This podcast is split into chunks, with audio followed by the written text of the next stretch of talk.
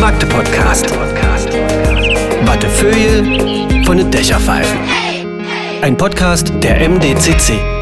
Magde Podcast, Folge 72 in der ersten Staffel. Ich grüße euch. Ausstrahlungstermin, also Erstausstrahlungstermin 20.02.2024. Ich gratuliere jedem und jeder, diesen Tag erreicht zu haben. Hoffentlich gesund. Vielen Dank für die schönen Feedbacks äh, zu allen anderen Folgen. Ähm, sollte sich irgendjemand zum ersten Mal hier rein verirrt haben, ja, all die anderen anderen Folgen, die sind auch wahnsinnig interessant und fröhlich und auch lustig, informativ, manchmal auch tragisch oder aber auch emotional, denn es geht um das, was in unserer Stadt passiert. Äh, Wir hängen einfach die Nase äh, in die Stadtluft. Äh, Da ist immer so ein bisschen Elbegeruch mit dabei. Ähm, Der Dom spendet Schatten und dann haben wir natürlich so ein bisschen Schmutz aus dem einen Stadtviertel und ein bisschen Staub aus dem anderen. Hier und da riecht es dann auch mal nach frisch gemähtem Rasen. Der Frühling äh, steht vor der Tür und alles, was äh, mit Magdeburg in diesem Zusammenhang äh, für uns spannend erscheint, das findet hier in diesem Podcast statt. Wichtig sind die Menschen. Ähm, das können Menschen sein, wie sie hier schon gewesen sind, die ganz einfache Dinge machen. Manchmal ist es eine klitzekleine Idee, könnt ihr euch mal durch die anderen 71 Folgen klicken. Und manchmal sind es Menschen, die auch so ein bisschen honorig daherkommen und das ist dann immer der Podcast, wo ich schon vorher ein bisschen Bauchschmerzen habe, weil ich mich immer frage, wie kriege ich denn jetzt so ein schweres Thema, wie wir heute auch machen, vermeintlich schweres Thema, in die Leichtigkeit. Ähm, weil die Menschen, die heute mir hier gegenüber sitzen, ähm, die kümmern sich um etwas, ähm, was erstmal, machen wir uns nicht vor, unsexy klingt. Wenn man aber in diese Materie weiter einsteigt und äh, die Dimension dessen, um das es hier geht, äh, weiter verfolgt, und ich hoffe, dass das uns heute hier zu viert gelingt, ähm, dann kann man schon mal sagen, Heidewitzka, äh, Magdeburg hat sogar weltumspannend äh, eine ziemlich große Bedeutung. Ich hoffe, dass ich jetzt genug Fragezeichen beziehungsweise Neugier ausgelöst habe und ich äh, stelle jetzt erstmal die Menschen vor, die heute hier sind. Zum einen sitzt mir gegenüber Ursula Hartmann. Äh, Ursula Hartmann ähm, in einem unglaublich genialen Style mit einer Brille, die mich daran erinnert, dass ich früher in den Unterstufenklassen von genau solchen Brillen angeschaut wurde und meistens dann, ich war noch zu einer Zeit in der Schule, als man Strafe sitzen musste, vom Spielfeld verwiesen wurde. äh, und das waren meistens Lehrerinnen, aber sie, sie, sie, waren, sie waren ja nicht Lehrerin, sie sind ja Juristin, ja? Genau. Haben Sie auch, haben Sie auch, haben Sie auch wirklich äh, praktiziert als Juristin? Ja, natürlich. In welcher Form? Wo überall? Ich habe als Richter gearbeitet. Als Richterin. Habe ich jetzt irgendwas falsch äh, verrecherchiert? Also waren Sie äh, hier in irgendeinem Gericht auch als Vorsitzende Richterin irgendwo? Nein, das habe ich. Also am, in unserem Kreisgericht, ja, da haben wir ja äh, einen Richter mit Schöffen und da habe ich ja. Aber Welches, das war welches Gebiet haben Sie so verrichtet? Familienrecht. Familienrecht. Familien- ah, und Zivilrecht. insgesamt. Unangenehm mitunter auch. Familienrecht, viele. Na, im Sinne von den äh, Geschichten, mit denen man sich da teilweise auseinandersetzen Ja. muss. Aber das ist aber nicht unser Thema, weil Sie sind Nein. nämlich äh, der weltbeste äh, äh, Stadtführerin. Also zumindest erzählt das äh, der eine Magdeburger Spatz, äh, der andere ein Sudenburger Drossel. Und ähm, das bedeutet, wie lange machen Sie das schon als Stadtführerin? Seit 2001, also ähm, 13 Jahre? Nee, Okay. Ja. Ähm, ich frage jetzt nicht, damit keiner Also, komisch. Nein, mehr. Was? Über So- 20 Jahre. Über 20 Jahre, genau. Und Ich frage jetzt nicht weiter nach, ob Sie da schon äh, quasi im Ruhestand waren oder nicht. Soll jeder selber versuchen, an ihrer Stimme herauszufinden, wie alt sie sind und Schätzungen gerne an die MDCC schicken. Schämt euch! Macht euch nicht. ähm, dann haben wir hier Hugo Böck. Habe ich das richtig ausgesprochen? Man muss Ja, immer, ich nehme an, dass es öfter mal schief geht. Äh, langjähriger Stadtrat in Magdeburg, äh, Ehrenstadtrat auch von Ja. äh, Dr. Lutz Trümper, der ja auch schon uns die Ehre gegeben hat hier in dem Podcast, höchst selbst zum Ehrenstadtrat geschlagen. Ähm, was, wa- also, was, also gibt es einen Hände, Händedruck, kleines Geschenk? Und Sie- Geschenk ist da nicht, aber es gibt eine Urkunde und einen Eintrag in das Buch der Stadt Magdeburg. Also das. Wie fühlt sich das an, wenn man das macht? Ich kann, durfte es bis jetzt auch immer beobachten irgendwie. Und denke mir immer, wachen die Leute jetzt manchmal morgens auf auf dem Kopfkissen und sagen, meine Fresse, ich bin Magdeburger im Nein. Buch, im Buch. Das so nicht, aber Magdeburger natürlich, das ist selbstverständlich, das war erstmal wichtig für mich, aber der ähm, Ehrenstadtrat war für mich vor allen Dingen wichtig, weil ich ja auch in diesem Verein Magdeburger Recht, Denkmal Magdeburger Recht, Jetzt haben Sie mir schon die Pointe wollte. vorweggenommen. Ich wollte es erst sagen, wenn der Ja, dritte nee, das, äh, das war mir wichtig an der Stelle, damit man mal irgendwo auch sagen kann, Man war eben auch mal was. Memo an mich, wenn ihr mal wirklich äh, Schauspielerei betreiben wollt und ein dramatisches, äh, dramaturgisches Dreieck aufbaut, spielt nicht mit Herrn Böck, weil der nimmt die Pointe vorne weg. Das ist, alles- gut. Äh, Stadtrat, irgendwelche besonderen, haben Sie, können Sie sich an irgendwas erinnern, was jetzt besonders ja, ich glaube, intensiv war für Sie, irgendeine spezielle Zeit oder so? Ich glaube, das Wichtigste, was ich je geschafft habe, war, dass die Brücke gebaut wird erst einmal. Diese Stadtratssitzung musste ich leiten. Wir reden jetzt von der gerade kürzlich äh, in Betrieb genau, die, genommenen die jetzt Superbrücke. langsam fertig wird, sagen wir mal so. Die ist ja noch nicht ganz in dem Zustand, in dem wir es hätten wollen und auch vor allen Dingen nicht das Umland dazu. Und Wie hätten Sie die Brücke Umland- genannt? Ja, Wie hätten Sie wir wollten, dass sie Denkmal Magdeburger Recht. Euer heißt. Verein wollte das. Das war unser Wunsch auch, aber äh, Ist anders ausgegangen. es ist halt nicht aufgegangen. Nein, da gibt es ja auch andere demokratische Gremien, die entscheiden und das waren wir nun nicht. Ja, ja, okay. ähm, okay, also das mit der Brücke war schon wirklich dann eine Sitzung, die, die bei Ihnen äh, bleibenden Eindruck hinterlassen hat. Ja, das war sehr wichtig äh, und äh, ich muss dazu sagen, ein damaliges Mitglied der Fraktion, ähm, der ich da zu dieser Zeit war, hat dann vortragen müssen, was ich eigentlich sagen wollte, weil ich ja die leitet habe, die äh, Sitzung. Und da ging es mir vor allen Dingen auch darum, dass der Gedanke, dass das eine Hängebrücke werden soll, also so wie wir sie jetzt haben, Pylonbrücke, dass das wichtiger wäre als eine Brücke, die Ständer in der Elbe hat. Weil ich äh, aus dem Katastrophenschutz her weiß, wie problematisch diese Ständer in der Elbe sind. Die Fachleute waren nicht meiner Meinung und wollten da überhaupt nicht ran, aber wir haben wenigstens die Brücke als solches, dass sie gebaut wird, gerettet. Später hat dann das nächste Hochwasser uns ganz schnell gezeigt, was werden muss. Und nun wird es auch logischerweise fertiggestellt als Pylonbrücke. Klingt nach einem eigenen Podcast, die ganze Geschichte, ehrlich gesagt. Da müssen wir uns mal drüber nachdenken. Und jetzt, äh, jetzt, wenn ihr meine journalistische Kompetenz hinterfragen wollt, weil ich jetzt nicht nachgehakt habe, welche Fraktionen waren das, die will ich rauslassen, äh, die Fraktion, weil sonst kommt wieder eine andere Fraktion und will auch erwähnt werden. Und das geht mir also auf den Geist, wie sich die Herrschaften von der Politik. Ich habe bewusst auch keine Fraktion genannt. Das haben sie grandios gemacht. Ich wollte nur mal erklären, warum ich dich nachgefragt habe. Ähm, kommen wir zu Ihnen, Herr Scheidemann. Dr. Dieter Scheidemann, ehemaliger Beigeordneter für oh, äh, Stadtplanung, Bau, Stadtentwicklung, Stadtentwicklung, Bau und Verkehr. Bau und Verkehr. Äh, Den aktiven Nachfolger von Ihnen den hatten wir ja schon mal hier. Das war ein schöner Podcast, kann ich nur empfehlen. Ich habe die Nummer jetzt gerade nicht auf dem Schirm. Äh, da saßen zwei sehr engagierte Menschen hier bei mir. Äh, Chef auch vom Bauamt, glaube ich, war das, oder Bauplanungsamt. Äh, irgendwie, so heißt das. Äh, Stadtplanungsamt. Stadtplanungsamt. Gibt's aber jetzt nicht mehr, die Organisation ist ein bisschen verändert. Hat sich ein bisschen verändert. Das heißt schon, war bestimmt anderthalb Jahre her, der Podcast. Und was die beiden so für Bilder gemalt haben von Magdeburg, das hat echt viel Spaß gemacht.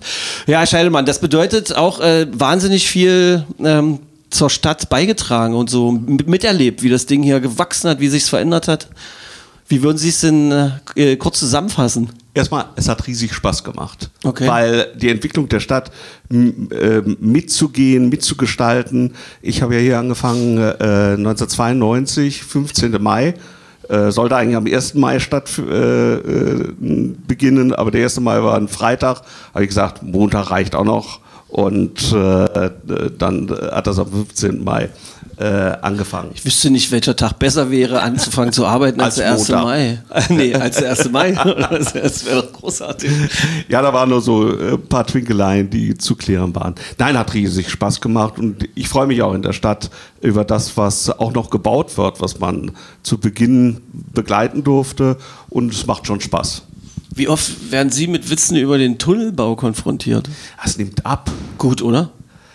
Äh, Dass die Witze abnehmen, ist doch nur nicht, ist doch angemessen. Also ich glaube, da geht die Zeit auch drüber. Die wird, der wird benutzt jetzt, der Tunnel, der hat seine Verkehrsleistung, das passt schon und ja, ist so. irgendwann fand ich es auch wirklich, irgendwann war es lahm und langweilig, immer noch weiter Witze drüber zu machen. Da kam auf die Witze an.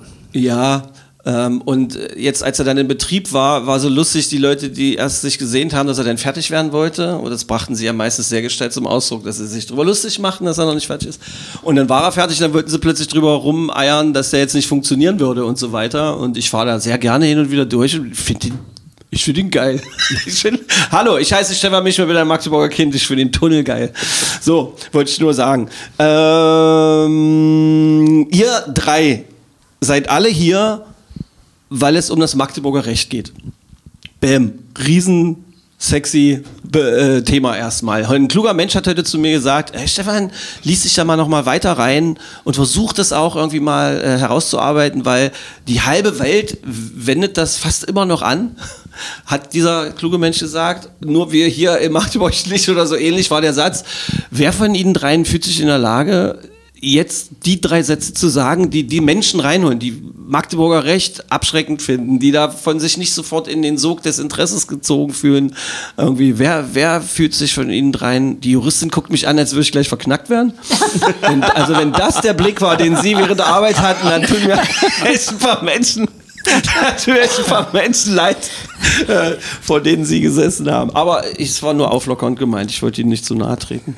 Sagen Sie mal, Magdeburger Recht, wie fasst man das so kurz zusammen? Es hat irgendwas mit dem Stadtrecht zu tun und äh, ist Grundlage für so viel gewesen. Das ist so das, was man bei Wikipedia in den ersten fünf Ab Absätzen sieht. Als erstes müssen wir mal die Frage stellen, war und ist Magdeburg eine Rechtsmetropole? Okay. Re Rechtsme also jetzt fallen mir gleich ein paar äh, kabarettistische Späßchen noch zu ein zur Rechtsmetropole, aber äh, das äh, soll mal unterm Tisch bleiben. Warum und muss die man Frage, die Frage ist stellen? einfach zu bejahen. Ja, ach so, okay, gut. Ja, die ist zu bejahen. Zumindest was die Zeit bis zur Zerstörung 1631 anbetrifft. Bis Tilly. dahin. Da geht's um Tilly. Da geht es um die Genau. Ma Magdeburgisierung Genau. dieser Stadt, um die totale Zerstörung dieser Stadt. Und bis dahin galt Magdeburg als die Rechtsmetropole. Das bedeutet, wie global ist denn da quasi der Einfluss gewesen dessen, was hier an Recht gesprochen, niedergeschrieben, verkauft oder durchgesetzt wurde? Also wir müssen mal davon ausgehen, dass mit dem 10. Jahrhundert, vielleicht schon 10., 11. Jahrhundert, die Handelstätigkeit hier in Europa angefangen hat. Und Händler, da gibt es auch immer Streitigkeiten. Und diese Streitigkeiten müssen ja irgendwie aus der Welt geschafft werden. Und das hat Erzbischof Wichmann gut erkannt und hat mit seinem Stadtrechtsmonopol den Händlern, die hierher kommen, das Recht eingeräumt, ganz schnell ihre Streitigkeiten zu erledigen. Hat Regeln eingeführt. Um das kurz zu fassen, damit es äh, auch, ich, Sie, Sie werden mir das nicht übel nehmen, ich versuche es immer runterzubrechen Ja, ja, und ja, in die alles Sprache gut. zu übersetzen, dass vielleicht auch immer noch die Leute bei uns bleiben, die genauso tätowiert sind wie ich, um mal schön plakativ zu sein. Ähm, Händler waren in der Stadt, Meister Wiechmann hat es beobachtet, die hauen sich eigentlich hier nur auf die Mütze und es geht nicht weiter voran. Im Prinzip so, wie es im Internet manchmal jetzt immer noch stattfindet. Und äh, hat dann ein paar Regeln aufgestellt, zusammengeschrieben, die dann aber auch nicht nur in Magdeburg, sondern überall ähm, sich ausbreitend benutzt wurden. Genau, und das waren genau die Kaufleute, Hanse, die Hanse war an der Welt, die diese Regeln, die hier galten, weitergetragen haben. Und die waren für die Händler und Kaufleute insbesondere so interessant, dass sie sich also dann bis ins 17. Jahrhundert über, in über 1000 Städten und Ortschaften ausgebreitet hat. Also nicht ausbreiten, das ist nicht ganz richtig. Ganz viele Fürsten, Herrscher haben sich dann an Magdeburg gewandt, Haben nachgefragt. haben nachgefragt, ob sie nicht bewidmet werden könnten mit diesem Recht. Also, Herr Wichmann hatte die Idee von dem Magdeburger Recht. Idee würde ich vielleicht noch mal kurz Keine dazu. Idee? Doch, doch, doch, das war schon die Idee. Aber das war ein kluger Erzbischof und der hat gemerkt, hier ist Missernte, Krankheit, die Menschen kommen nicht wieder so wirklich in die Gänge. Und damit hat er diese Regeln geschaffen, damit der Außenkaufmann, also der Kaufmann von draußen, in die Stadt kommt, um die, den Wohlstand der Bürger wieder ein bisschen aufrecht. größer werden zu lassen. Größer werden und zu wenn man dem Glauben schenken kann, was Historikerinnen teilweise über Magdeburg erzählen und wenn man mal so alte Dinge, Texte liest, dann ist das, hat das ja funktioniert, weil es ja eine sehr reiche, schöne Genau. Stadt war bis zu Genau. diesem 1631. Ja. Ähm, und äh, wenn ich das so verstehe, er schrieb das irgendwie zusammen. Ich werde gleich nachfragen, ob es sowas äh, vielleicht auch gibt zum Angucken oder zum Anfassen und so weiter. Und dann ging die Idee davon viral, würde man heutzutage wahrscheinlich sagen, wenn Sie sagen, dass es dann in so vielen Städten und Gegenden und sowas benutzt wurde. Und vielleicht hat dann der eine oder die andere jetzt eine Idee, weshalb das so bedeutend ist. Meine äh, Idee ist jetzt, Sie zu fragen, Herr Böck, äh, warum beschäftigt äh, sich ein Verein in Magdeburg jetzt im Jahre 2024 damit und will eine Brücke danach benennen? Ja, das ist natürlich eine gute Frage. Danke. Wir wollten vor allen Dingen eins erreichen, dass dieses Magdeburger Recht, das ja für die ganze Entwicklung in Europa etwas Bedeutendes war, auch bekannt wird hier in Magdeburg. Und vor allen Dingen, dass die Menschen, wenn sie jetzt gerade in die äh, Umländer gucken, angefangen von Polen und so weiter, überall hingucken, dort, wo das sich am meisten ausgebreitet hat. Wenn die hierher kommen, die finden nichts zum Magdeburger Recht, weil einfach nichts da ist. Und das wollten wir auf jeden Fall verhindern. Wir wollten ihnen also zeigen, jawohl, die Stadt hat etwas, was zu diesem Recht gehört und sie finden das hier auch wieder. Und ich denke mal, dass die Entwicklung, die, die damals sich vollzogen hat, hier gibt es ja noch viele Elemente, die dazugehören. Überhaupt auch das Recht äh, des Handels, beispielsweise mit den slawischen Völkern. Ausgenommen von Waffenhandel. Das war, muss man natürlich dazu mal sagen. Ich habe den Eindruck, dass sich der Ähm, Waffenhandel sich- bis heute irgendwie im Untergrund Ja, abspielt. äh, das hat sich aber damals alles sehr gut entwickelt. Ja. Und dort, das hat auch dazu geführt, dass Magdeburg sich praktisch weiterentwickeln konnte, eben als dieser Handelsplatz auch. Und dazu war das Recht natürlich notwendig. Das musste, muss man einfach wissen, auch als Magdeburger. Und das wissen viele überhaupt nicht hier. Kommt man aber nach Polen, die wissen sofort, was das Magdeburger Recht ist. Oder Lettland oder einen anderen diesen Gebieten. Dort finden wir das sofort, dass dort, das auch in der Schule bekannt ist, dort gibt es überall Denkmäler, da ist das also lebendig. Bei uns ist das leider so im Untergrund nicht Ja. so bekannt. Und wenn jemand überhaupt das Wort Magdeburger Recht hört, denkt er sofort an Elbeke von Repko. Das ist nicht ganz richtig, aber nicht falsch. So würde ich das vielleicht heute auch sagen. Es ist nicht ganz richtig und nicht falsch. Da könnte man jetzt wahrscheinlich auch wieder einen ganzen Podcast draus machen, um das aufzuarbeiten und so. Und das wäre wahrscheinlich historisch, wissenschaftlich zu verarbeiten. Dann streiten sich Gelehrte, dann nimmt man die eine Schrift und die andere Schrift und schon sind ein Großteil der Menschen äh, nicht mehr mit uns, äh, weil ihnen das zu anstrengend ist. Fakt ist, wir halten mal fest, ähm, es gibt viele Menschen, Völker, Länder äh, um uns rum. Äh, Magdeburger Recht sagt man da. Man findet wahrscheinlich auch äh, irgendwelche alten Schriften darüber und so weiter. Die Leute wissen, wie bedeutend das ist. Und sie haben mitbekommen irgendwann, äh, die Menschen, die hier leben, direkt in der Umgebung, wissen überhaupt nicht, was mit dem Magdeburger Recht anzufangen. Und dann haben sie einen Verein gegründet und haben gesagt, so, wir wollen ähm, das jetzt mal groß machen. Ja, das ist so ungefähr richtig. Ähm, und diese, diese Bedeutung musste erstmal bekannt werden.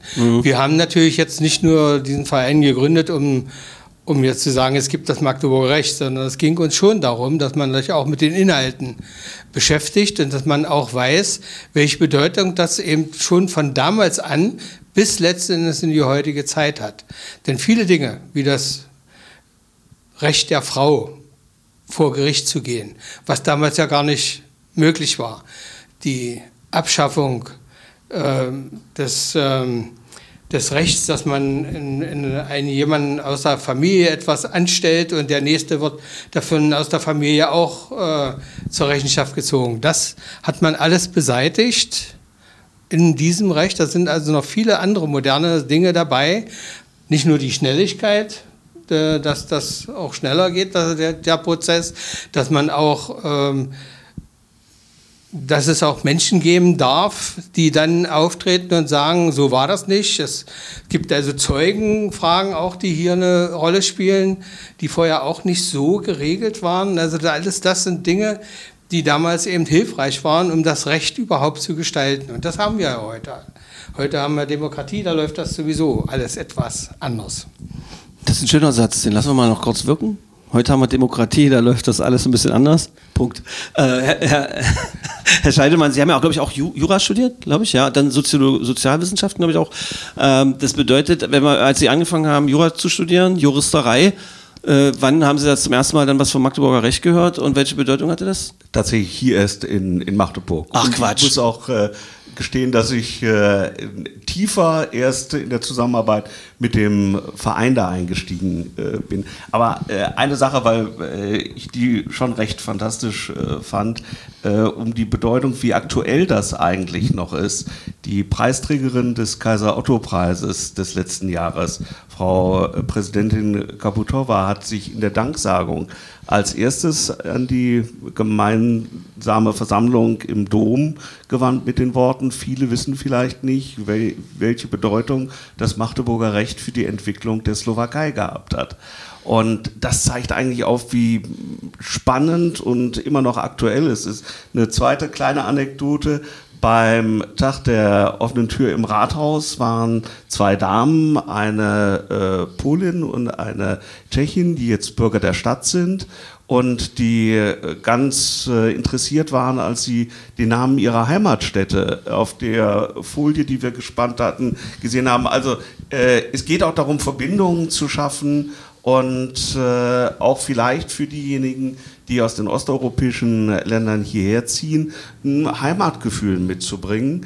Und ich glaube, das ist ganz wichtig, was äh, Magdeburg tatsächlich mal für eine europäische Metropole gewesen ist. Und äh, das in der Bevölkerung wieder zu verankern, ich glaube, das ist ganz, ganz wichtig. Deshalb machen Sie mit, sind aber nicht Vereinsmitglied. Was ist denn da passiert? Äh, schlechtes Gewissen. Wie? Verstehe ich. Ach, Sie haben jetzt ein schlechtes Gewissen. Nein, ich, das versuche ich gerade in den Hintergrund zu drängen. Ähm, wir haben ja äh, im Jahr 2015 schon die, den Siegerentwurf für das Denkmal äh, gekürt. Da hatte auch der Verein äh, etliche städtische Mitarbeiter in das Gremium einberufen und 2000, seit 2015 äh, gibt es diesen Entwurf. Äh, das Problem Nein, nicht das Problem. Die, äh, die Chance dieses Entwurfs ist, dass es sehr flächig ist. Und wir versucht haben, in der Stadt einen Platz zu finden. Und äh, das ging dann vom alten Standort des Schöppenstuhls in der Nähe vom Rathaus. Passte überall nicht hin, weil es auch äh, einmal groß war, dann zu viele Denkmale da waren und, und, und. Und äh, insofern habe ich meinen Dienst beendet mit dem schlechten Gewissen, keinen gescheiten Platz für das Denkmal zu finden. Und dann gab es den glücklichen Zufall, dass beim Strombrückenzug eine neue Fläche entsteht, weil die Fahrbahn sich ein bisschen verschiebt und die alte Fahrbahnfläche ist jetzt ein kleines Plateau und wird grün gestaltet. Und da passt das Denkmal wunderbar hin.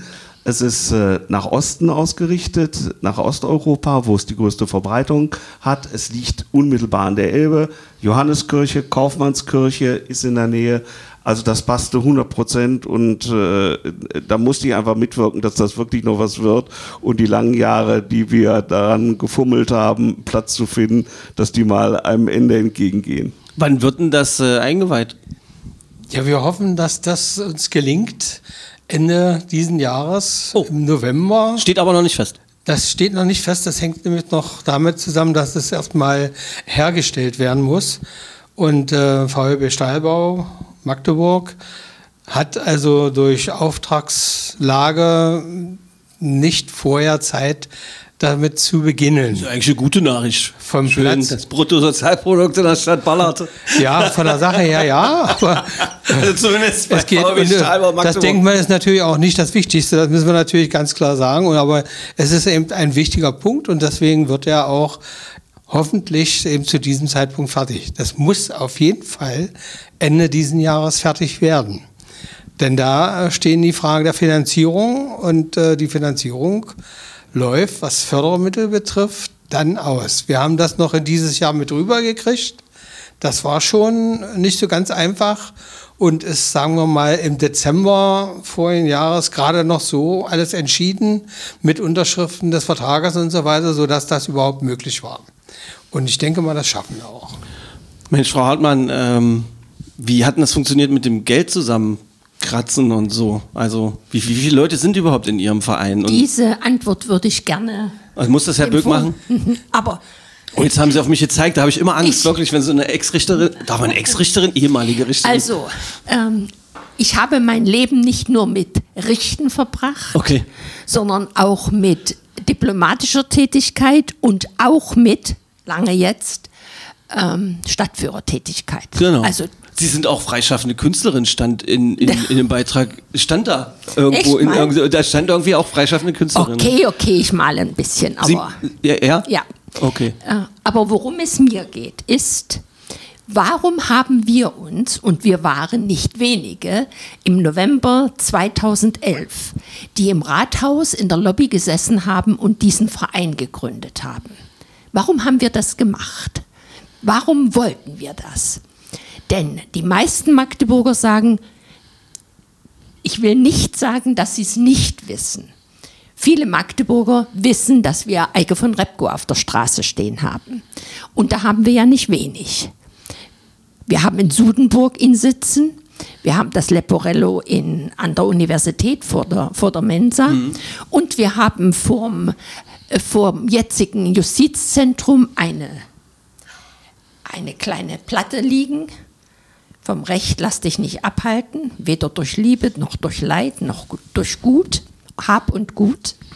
Wir haben an der Rathaustür von Apel gestaltet eine Tafel. Ich habe mir das Recht nicht selbst ausgedacht. Ich habe nur aufgeschrieben, wonach unsere guten Vorfahren gelebt haben. Also die Frage ist, warum müsst ihr dann noch ein Denkmal haben? Und da muss man dann in die Geschichte reingehen. Und das haben wir gemacht. Der Oberhof, der sich zwischenzeitlich dann so im 12., 13. Jahrhundert hier etabliert hat, 13. ist besser, der hat dann angefangen, Anfragen, die aus den dann bewidmeten, vor allen Dingen polnischen, baltischen Ländern hierher gekommen ist, wie würde du, Stöff- Schöffe in Magdeburg, wie würdest du da hier entscheiden? Und die Schöffen von Magdeburg, die haben auf dieses Schreiben geschrieben, wir empfehlen, diesen Schritt zu tun. Das heißt also, äh, wir haben, die, und, die, und diese Schöffen haben den Sachsenspiegel angewandt, Land- und Lehnrecht und auch das Kaufmannsrecht angewandt. Also hat der Sachsenspiegel gleichberechtigt mit dem Kaufmannsrecht, der über diese Urkunde in die Welt gekommen ist, angewandt. Wir haben aber auf der Straße nur den Sachsenspiegel stehen. Wir machen auf Eike von Repko aufmerksam. Und wir haben beschlossen, vor allen Dingen da nach den politischen Veränderungen, sowohl im Osten als auch im Westen, sich mit dieser Rechtsgeschichte be- befasst worden ist. Das war in Ost und West vorher nicht der Fall. Und dank äh, Professor Lück, seines Zeichens Rechtshis Rechtshistoriker der Universität Halle, der hat in seiner, seinen Vorlesungen sich schon sehr mit dieser Rechtsgeschichte beschäftigt. Und der hat 2004 beschlossen, oder das heißt, die Sächsische Akademie der Wissenschaft hat hier eine Forschungsstelle aufgebaut. Und die erste Leiterin dieser Forschungsstelle, Frau Perrin, die hat sich damit beschäftigt, wo sind denn die Schöffensprüche, die das äh, der Schöffenstuhl Magdeburgs in den Jahren seines Bestandes mit dem Dreißigjährigen Krieg, also auch, ist auch alles verloren gegangen. Womit hat er sich eigentlich beschäftigt? Und das war ihre erste Aufgabe. Die nächste, die die, äh, die Forschungsstelle übernommen hat, das war Frau Dr. Gönci. Und die hat einen ganz anderen Ansatz gehabt.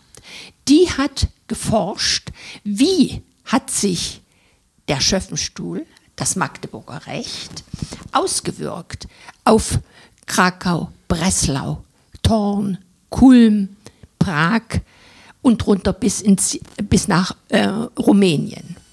So, und das wollten wir auf die Straße bringen. Dieses, dieser Zusammenhang, diese Wichtigkeit dieses ähm, Rechtsgebiets, diese Rechtshistorie, Historie, und deswegen haben wir den Verein dann gegründet.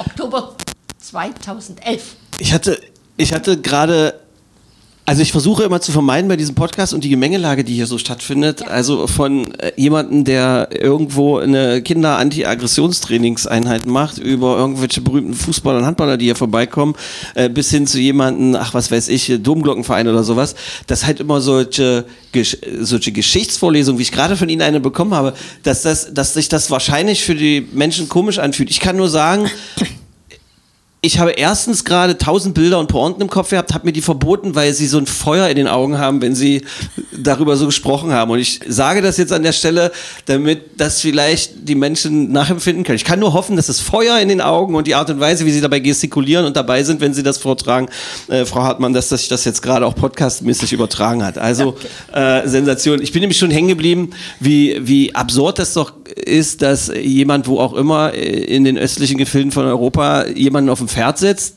mit einem Pergament und sagt, jetzt, jetzt eier mal nach Magdeburg, äh, was weiß ich, wie lange das gedauert haben mag, eine Woche oder was weiß ich. Dann sitzt er hier, dann muss er hier äh, irgendwo ähm, Magdeburger Biere, trinkst du eins, äh, machst du Vierer auf Toilette, weißt du, das ist dann, da, dann hat er da gesessen und äh, hat dann mit einem Halbkater am nächsten Tag ist er wieder eine Woche zurückgeritten oder so. Oder wie lange hat das gedauert? Und ich erinnere mich, glaube ich, die Chefin vom Magdeburger Museum, ich war ja auch schon hier und äh, die hatte damals das auch erklärt, dass halt diese ganzen Rechtssprüche, dass die halt äh, aufgrund der Vernichtung damals, äh, äh, dass das verloren gegangen ist und dass man das halt immer nur findet quasi in den Teilen von Europa, wo diese Rechtssprüche, von denen Sie gerade gesprochen haben, zu finden sind. Das finde ich äh, wahnsinnig spannend, dass wir in wo auch immer, Polen, Litauen und sonst irgendwas rumsuchen müssen, um was über unsere Geschichte zu erfahren. Das finde ich ganz toll. Wie haben Sie denn das eigentlich gemacht? Also Vernetzung, haben Sie da auch aktiv so nachgeforscht, um Spuren zu finden? Oder ging es wirklich um diese Lobbyarbeit in Magdeburg, Menschen aufzuwecken, äh, wie zum Beispiel die MDCC, die diesen Podcast ja gleichermaßen möglich macht, wie die auch äh, die für, das, äh, für dieses Denkmal spendet und so? Also wir müssen schon aufpassen, äh, wir sind natürlich nicht der wissenschaftliche Verein, der sich so tiefgründig mit jedem letzten Winkel beschäftigt hat. Und äh, muss jetzt von absehen, Frau Genzi war ja auch Mitglied unseres Vereins. Äh, ist es Wenn sie das jetzt gehört hat, hat sie die Gruppe äh, ist verlassen. es eigentlich bis heute? ja, so, äh, so ganz ist das noch nicht. Ich hätte Ähm, nie gedacht, dass ich euch drei so zum Lachen bringen kann mit meinen blöden Sprüchen. Es ist eigentlich, ich bin ganz glücklich jetzt gerade. Es Naja, das ist, laufen. das ist aber ähm, na, halt auch leider ein bisschen ernstes Thema Ja. an der ganzen Stelle. Wir sind nur noch bloß ein kleiner Verein. Sie hatten ja die Frage gestellt, wie viel? Wir sind noch 13. Mhm. Und diese 13 Menschen haben es immerhin zustande gebracht, dass wir heute bis zu 55.000 Euro von den Bürgern der Stadt Magdeburg und natürlich auch den Firmen, ist auch klar, äh, eingesammelt haben, die wir natürlich als Eigenmittel auch brauchen, um dann die Förderzusagen zu bekommen, die uns dann noch zu diesen 180.000, die es wohl kosten wird, das Denkmal, wenn nicht noch was wieder draufkommt, so wie das ja in der letzten Zeit leider war, äh, dann eben äh, Herr Scheidemann Ja. könnte das erklären. Also, dass etwas erstmal geplant wird und dann teurer wird, ist ja total normal. Also, die Leute regen sich immer drüber auf und wollen den äh, damals Entscheidenden irgendwie dann einen schwarzen Peter in die Schuhe schieben. Ist ja Quatsch, weil Inflation und was nicht alles kommt immer dazu.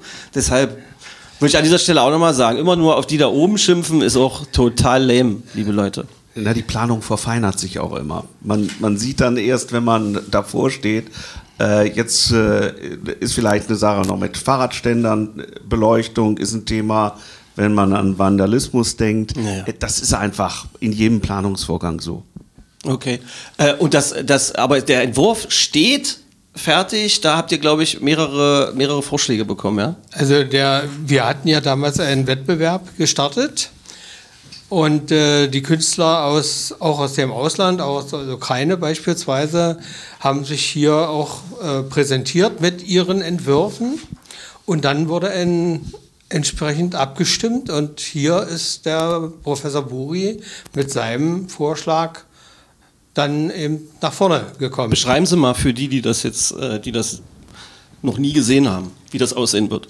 Dieses, wird, äh, dieses Denkmal wird also 13 Säulen haben für die vor allen Dingen die Städte, die vorhin auch schon genannt wurden, die also ähm, Magdeburg als Oberzentrum natürlich und der Ausgangspunkt und dann in Richtung Osten die Städte, die dann wie Kulm beispielsweise und ähnliche, also vorhin schon genannt, äh, dann natürlich dann die Namen tragen. Wie hoch werden die Säulen sein? Die Säulen werden dort auch auf diesem Gelände stehen und dazwischen sind Bänke, wo man sich dann also hinsetzen kann und wo man sich dann, äh, es werden auch entsprechende äh, Teile angebracht äh, für diese Teile, die äh, dann übers Handy dann abgerufen werden können, sodass man weiß, äh, was welche Stadt und wohin und welche Aufgaben dort äh, zur Debatte standen. Man wird sich da hinsetzen können und äh, quasi auch eine Art Zeitreise machen können, multimedial. So ist das. Mit QR-Codes wird ja wahrscheinlich Das wird gearbeitet dann oder da sowas. entsprechend angebracht werden. Das ist zwar heute noch nicht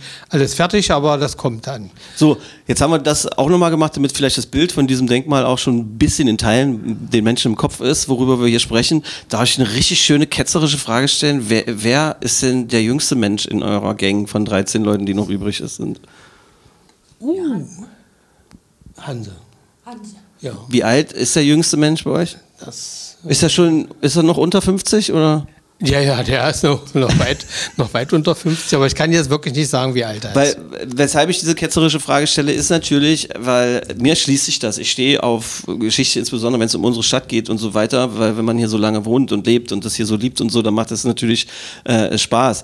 Aber ich finde, die Absicht dessen, was hinter diesem ganzen Projekt steht, ist ja eigentlich so eine Art kleinen äh, historischen Flächenbrand in den Herzen äh, der Menschen hier zu, und zwar möglichst groß, ja, so dass halt selbst, ähm, was weiß ich, irgendwelche jüngeren Menschen, die bis dato äh, wieder nur chattenderweise am Hasselbachplatz von einem Spiel die zum nächsten stolpern und dann in der Shisha-Bar landen, dass die trotzdem irgendwie erreicht werden auf irgendeine Weise. Das, also sind wir verloren? Klappt das nicht, Herr Scheidemann? Wie machen wir das? Also, Also erstmal machen wir das, indem wir einen kommunikativen Standort äh, schaffen. Dass äh, dieser äh, Riesenvorteil, dass Herr Babbich hier eben das Wort Problem gleich gegen Chance geteilt, ist ja. ich dachte, wir haben nur den gleichen, äh, den gleichen Coach gehabt, der hier, gleichen Interviewcoach. ist ja, dass das wirklich flächig ist, man sich hinsetzen kann, man äh, diesen Standort da erleben kann mit Blick zum Dom, Johanneskirche und und und. Und zum Glück haben wir ähm, äh, eine Dame, die sich auch mit dem Magdeburger Recht äh, befasst, Frau Wübrands, die in die Schulen geht und mit den Kindern den Gang des Schöppenstuhls ähm, begeht, also einen, einen Fall äh, auswirft und dann mit der Schulklasse das bespricht.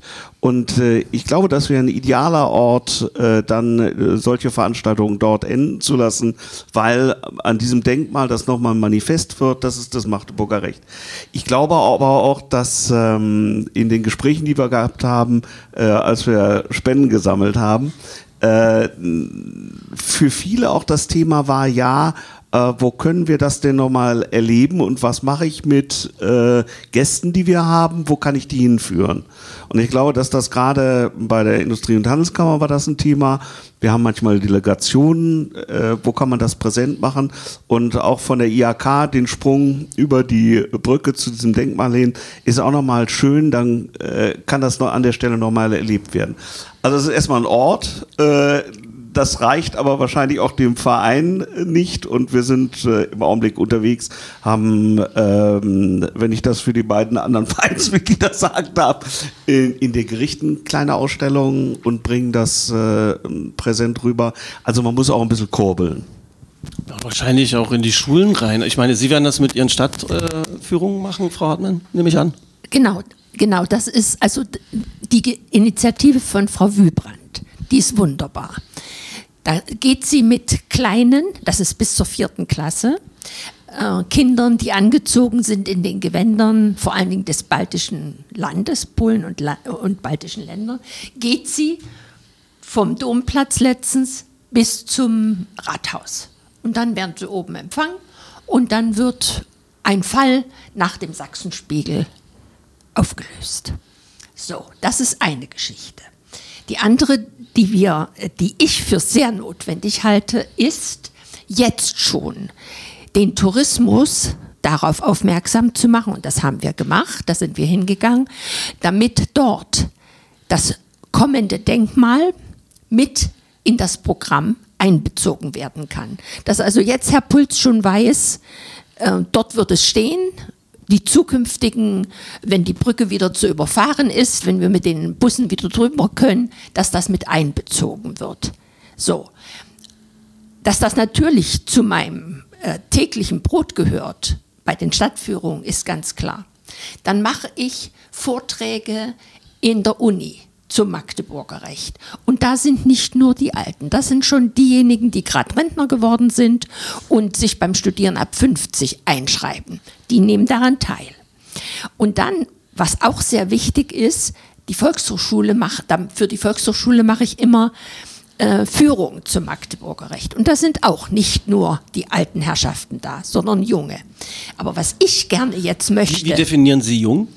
Also sagen wir mal, ich bin auch noch jung, obwohl ich äh, 84 werde. Ich habe von dem Feuer in Ihren Augen schon gesprochen und ich hoffe, dass das nicht als despektierlich wahrgenommen wurde. Aber äh, nein, nein, überhaupt nicht. Ich habe überhaupt gar kein Problem damit. Aber 84, da ich meine, gepflegt ist meine Fresse. Das ist ja der Wahnsinn. Loslassen. Alter Schwede, Wahnsinn. Okay.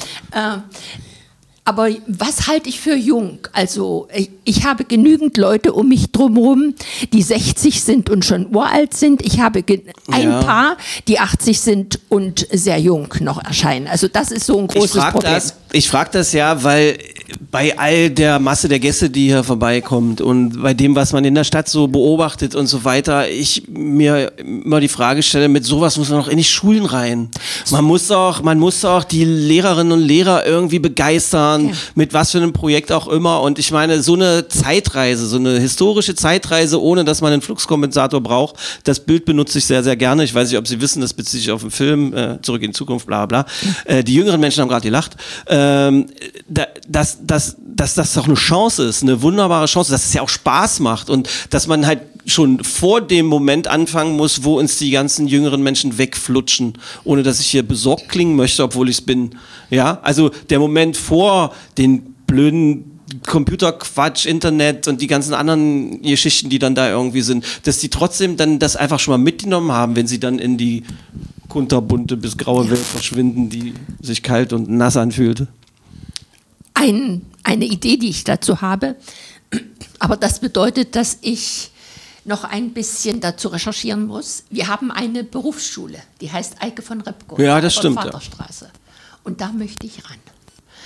Da möchte ich versuchen, die Verbindung zu ko- bekommen, die, die Lehrer dafür zu, äh, zu interessieren und dann vielleicht auch die Berufsschule, Schüler dort. Und da wünsche ich Ihnen wahnsinnig Ja. viel Glück und jede Energie der Welt und Ja. jede Unterstützung, Ja. weil wenn ich die blassgrünlichen Gesichter in Erinnerung habe, die manchmal vor dieser Berufsschule stehen und desinteressiert in der Gegend rumgucken, dann frage ich mich immer, wenn ich mit dem Auto vorbeifahre, wie kriegt man den Arsch hoch? Was kann man so machen?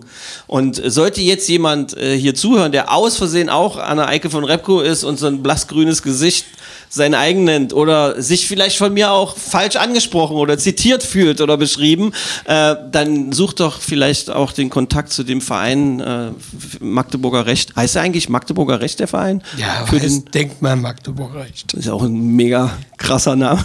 ja, aber wie soll man es auch sonst nennen, ja? Ja. Äh, ist schon okay. Verrückt. So, also der Fahrplan sieht wie folgt aus. Wir hoffen, dass wir einen Termin finden im Herbst. Kann, da, kann, kann dieser Podcast was dazu beitragen? An wen sollen wir uns wenden? Oh, Herr Scheidemann, Herr, Herr Böck soll das sagen? Oder wer? Also ich bin jetzt mal so frech und sage, Spenden werden gern noch entgegengenommen. Ach so, ah, okay, ach so. Sehr geil. Liegt es jetzt an der Kohle oder was? Irgendwie? Nein, nein. Daran liegt es nicht mehr. Also, aber wir müssen ja, wie gesagt, damit rechnen, dass es eben doch noch ein bisschen ansteigt und mal das eine oder andere dann doch noch dazukommt, was wir so nicht vorgesehen haben, wie jetzt beispielsweise, was ja im Rathaus beschlossen werden soll, die Verlegung von der Magdeburger Platte als den Boden für das Denkmal. Wir hatten ja Rasen vorgesehen, oder besser gesagt, der Künstler hatte das vorgesehen. Und äh, das sind nochmal 15.000 So, Euro, die auch irgendwo herkommen müssen. warum muss da jetzt eine Platte hin? Äh, ja, die muss deswegen hin, damit die vor allen Dingen Rollstuhlfahrer, also Nachvollziehbar. dort eben sich auch hinbewegen können und auch die Möglichkeit haben, dort wieder wegzukommen. Und man muss natürlich auch davon ausgehen, es fällt eben doch mal eine Flasche runter und dann gibt es Splitter und die muss man dann vom Rasen weglesen. Das macht sich sicherlich nicht so, so gut. Also auch das äh, muss man natürlich dabei bedenken. Das heißt, äh, im Prinzip geht man davon aus, dass die Pflege des Rasens für die Stadt in Zukunft dann natürlich einen entsprechenden Kostenaufwuchs bringt. Und deswegen ist eine entsprechende Magdeburger Platte darunter eben doch Vorteil. Ich versuche mich gerade in den Kopf des Künstlers zu denken, wie er diese ganzen, wie er ab, versucht abzuwägen. Die Stadt will nur sparen, Reinigungskosten, aber Barrierefreiheit ist vielleicht auch ganz gut.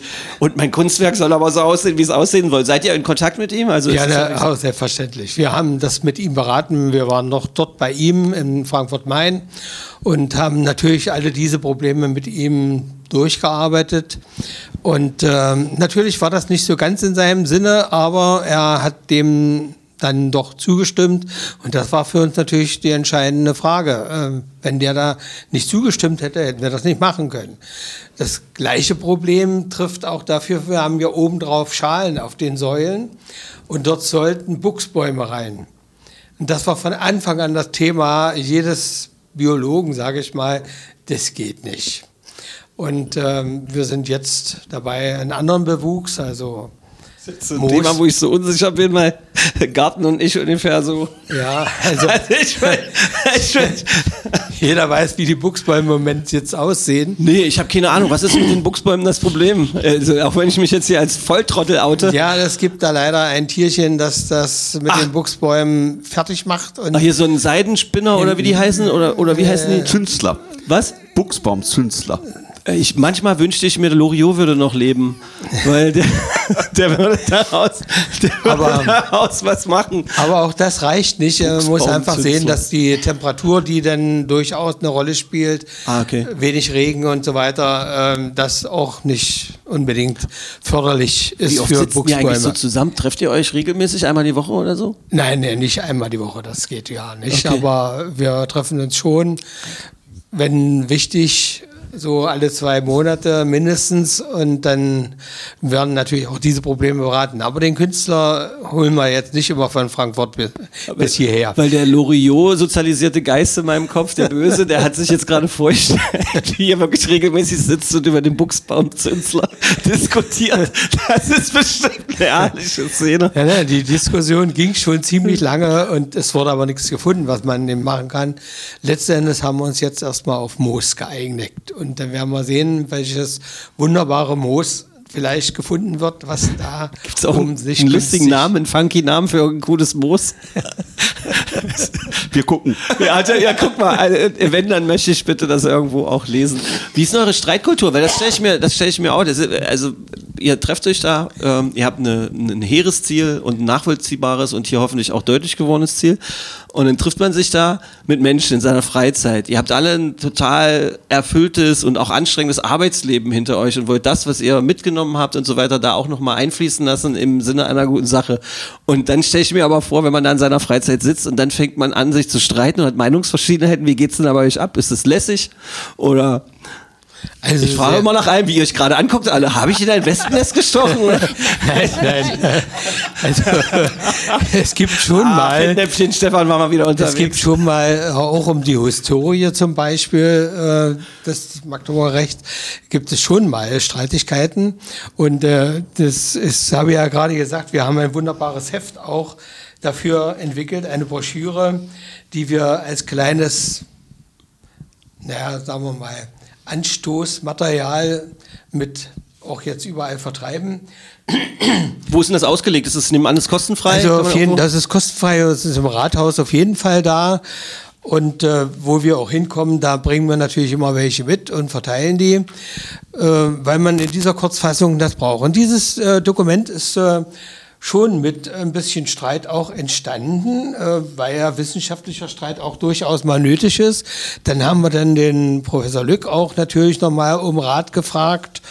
Und äh, ich muss jetzt mal so sagen, äh, mein Anteil an diesem Heft ist nun vor allen Dingen der, dass ich vom Schiff aus, äh, von einer Kreuzfahrt, äh, äh, meinen Mitgliedern mal sagen müsste, jetzt äh, kommt mal zur Sache. Und, Reißt euch mal zusammen, und, oder was? Und macht jetzt nicht so ein, so ein Heckmeck, so ein Theater, das geht natürlich gar nicht. Und das ist auch nicht üblich bei uns, dass wir uns äh, zerstreiten und unsachlich werden, das schon gar nicht. Sonst würden wir so weit nicht sein. Wie ist Ihre Version, Frau Hartmann? Also es gab schon eine ganze Menge sinnvollen Streit darüber, wie ist denn das mit dem Anteil von Eike von Repko und diesem Kaufmannsrecht? Weil wir haben in Magdeburg die Situation, ich sagte es schon, mehr Eike von Repko auf der Straße zu stellen, stehen zu haben. Ähm, und jetzt diese Überlegung, meine, ich haben, wir haben ja sicher mal Rechtsgeschichte ein bisschen studiert, aber nicht wirklich, ich habe es ja vorhin gesagt, in Ost und in West war vor den politischen Veränderungen kaum was von diesem Recht zu, auch wa- während des Studiums nicht zu hören. So ist das. Und deswegen gab es schon ein bisschen Streit, welchen Anteil hat denn der Sachsenspiegel und das Kaufmannsrecht. Aber das haben wir vernünftig geklärt. Aber was ganz wichtig war, und damit haben wir unsere Zeit im Wesentlichen verbracht, überall dorthin zu gehen, wo wir potenzielle Geldgeber Ah, okay. haben. Na, das war ein ganz großes Anliegen von uns.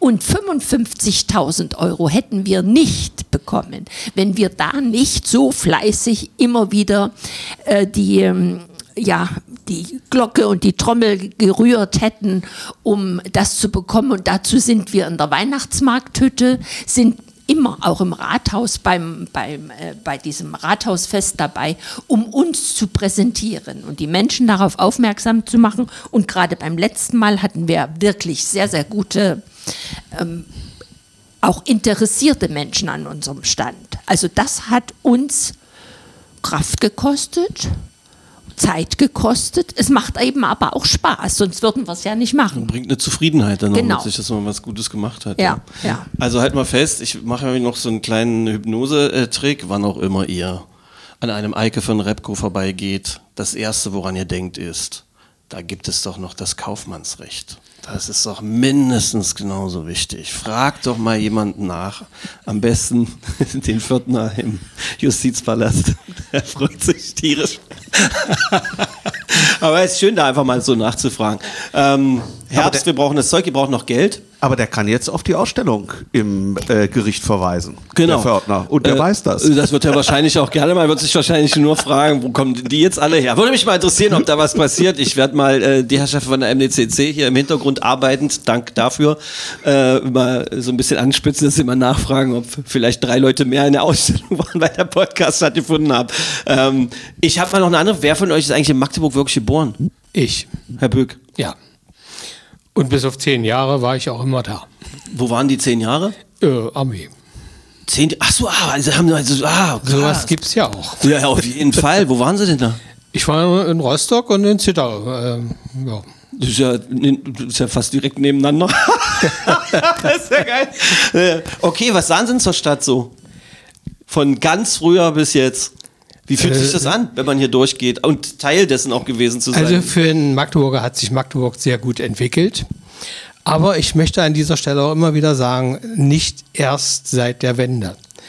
Vor der Wende war ja Magdeburg zerstört. Mit einem Zerstörungsgrad von 72 Prozent insgesamt. Für den inneren Teil Magdeburgs, also für die Stadtmitte, da ist das sogar noch höher. Diejenigen, die damals gelebt haben, wissen das. Und äh, ich bin jetzt 73, also ich habe zumindest das alles gesehen und teilweise auch äh, erlebt, aber eben nicht den Krieg, das, da war ich noch nicht da. Aber wenn man äh, das alles gesehen hat, wie das aufgebaut wurde, dann ist man schon als Magdeburger äh, hoch erfreut, wie sich das entwickelt hat. Leider geht die Industrie zurück. Das ist traurig eigentlich für uns. Und damit fehlt der Stadt natürlich auch viel Potenzial für den weiteren Gestaltungsweg. Aber natürlich ist auch nach der Wende vieles in Angriff genommen worden, was vorher noch nicht ging. Das muss man natürlich dazu sagen. Aber mich hat eben so ein bisschen geärgert, als es um das ähm, um die Kulturhauptstadt ging und damals eigentlich das Magdeburger Recht eine Rolle spielen sollte. Es ist einfach nicht ordnungsgemäß und nicht richtig eingebaut worden. Das ist eigentlich sehr schade gewesen. Und das, obwohl wir, ich bin ja auch noch im Seniorenbeirat, obwohl wir als Stadträte und als äh, Seniorenbeirat damals darauf hingewiesen haben, dass gerade die, unsere Bevölkerung ist ja nun mal etwas im Altersprozent etwas höher. Also wir sind doch nicht keine, keine sehr junge Stadt, wenn man so will. Ähm, dass man gerade die Menschen, die das aufgebaut hat, so nicht nennt. Und einfach nur sagt, nach der Wende wurde das alles äh, und so weiter. Das ist für mich eigentlich schade. Das tut mir auch ein bisschen weh, weil ich weiß, was gerade an Schweiß angefangen nach 45 gebraucht wurde und Kraft und Menschen gebraucht hat, die das wieder aufgebaut haben, was damals alles zerstört war. Das ist für mich ein bisschen traurig. Ist ein schönes, äh, für mich auch äh, berührendes Statement. Lass ich jetzt einfach auch mal so stehen, weil Sie Seniorenbeirat sagen, ich kriege hin und wieder auch mal verbal den Arsch versohlt von Dagmar Brüning, weil es war ja meine Musiklehrerin, ich weiß nicht, ob Sie das wissen.